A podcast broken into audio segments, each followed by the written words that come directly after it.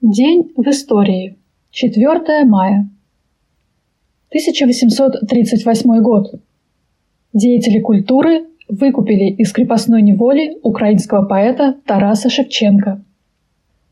1848 год. Открытие учредительного собрания Франции. 1918 год. 4 мая 1918 года из Ростова-на-Дону эвакуировались красные, а в ночь на 5 мая в город вошла белая бригада Дроздовского, на тот момент союзная Германии. 1919 год.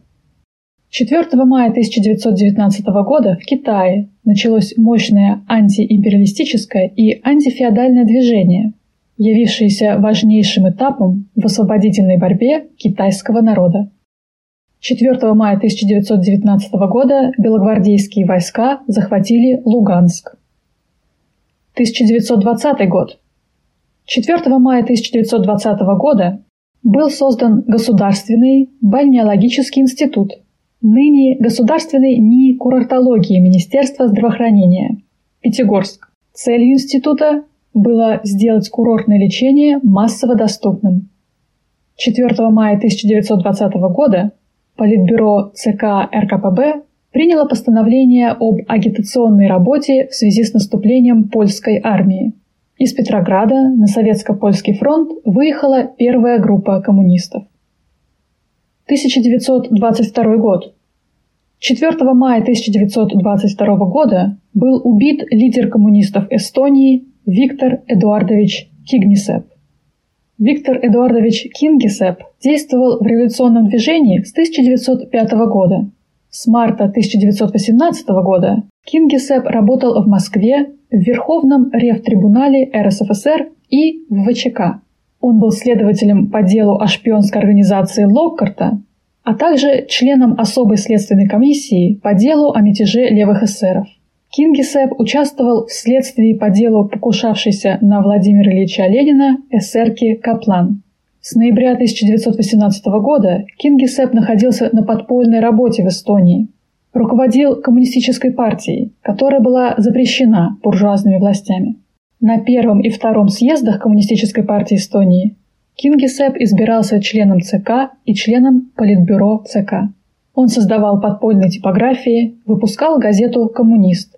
Кингисепп написал книгу «Под игом независимости».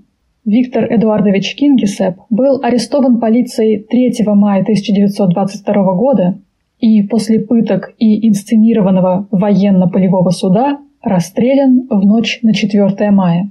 Труп был утоплен в Балтийском море. Жизнь товарища Кингисеппа это выражение борьбы трудящихся Эстонии за справедливое общество, где нет эксплуатации. Кингисепп не зря назвал свою книгу «Под игом независимости». Ведь это буржуазные правительства усыпляют рабочих сказками о национальной независимости, чтобы отвлечь рабочих от классовой борьбы. Однако ложная независимость при буржуазной диктатуре всегда оборачивается для рабочих капиталистическим игом. Только пролетарская диктатура означает освобождение рабочих и всех трудящихся от эксплуатации. И только социалистические страны сейчас являются по-настоящему независимыми от капиталистических кризисов. 1926 год. 4 мая 1926 года началась всеобщая стачка рабочих Великобритании, крупнейшая в истории рабочего движения страны. 1935 год. 4 мая 1935 года Иосиф Виссарионович Сталин на выпуске «Красных командиров» произнес знаменитую фразу «Кадры решают все». 1961 год. 4 мая 1961 года Президиум Верховного Совета СССР принял указ об усилении борьбы с лицами, уклоняющимися от общественно полезного труда и ведущими антиобщественный паразитический образ жизни. В простонародье о борьбе с тунеядством. В соответствии с этим указом в Уголовный кодекс была внесена статья 209. Лица, не работающие в течение четырех месяцев в году, подлежали уголовной ответственности. Каждый гражданин СССР обязан был заниматься общественно полезным трудом. Не работать разрешалось лишь домохозяйкам, имеющим детей. Эта уголовная статья просуществовала 30 лет, до принятия в апреле 1991 года закона о занятости населения, который отменил уголовную ответственность за тунеядство и легализовал безработицу. 1966 год. 4 мая 1966 года в Турине, Италия, министр автомобильной промышленности СССР Александр Тарасов и президент итальянского концерна Fiat Витторио Валетта подписали протокол о сотрудничестве в области разработки конструкции автомобиля, проекта автомобильного завода и его строительства в СССР. Договор предусматривал совместную разработку конструкции массовой легковой модели на базе Fiat 124, а также совместное проектирование и строительство в Тольятти автомобильного завода для ее выпуска. Эксплуатационные испытания получившегося автомобиля ВАЗ-2101 Копейка. Начались в феврале 1968 года. Свое официальное название «Жигули» он получил в 1970 году.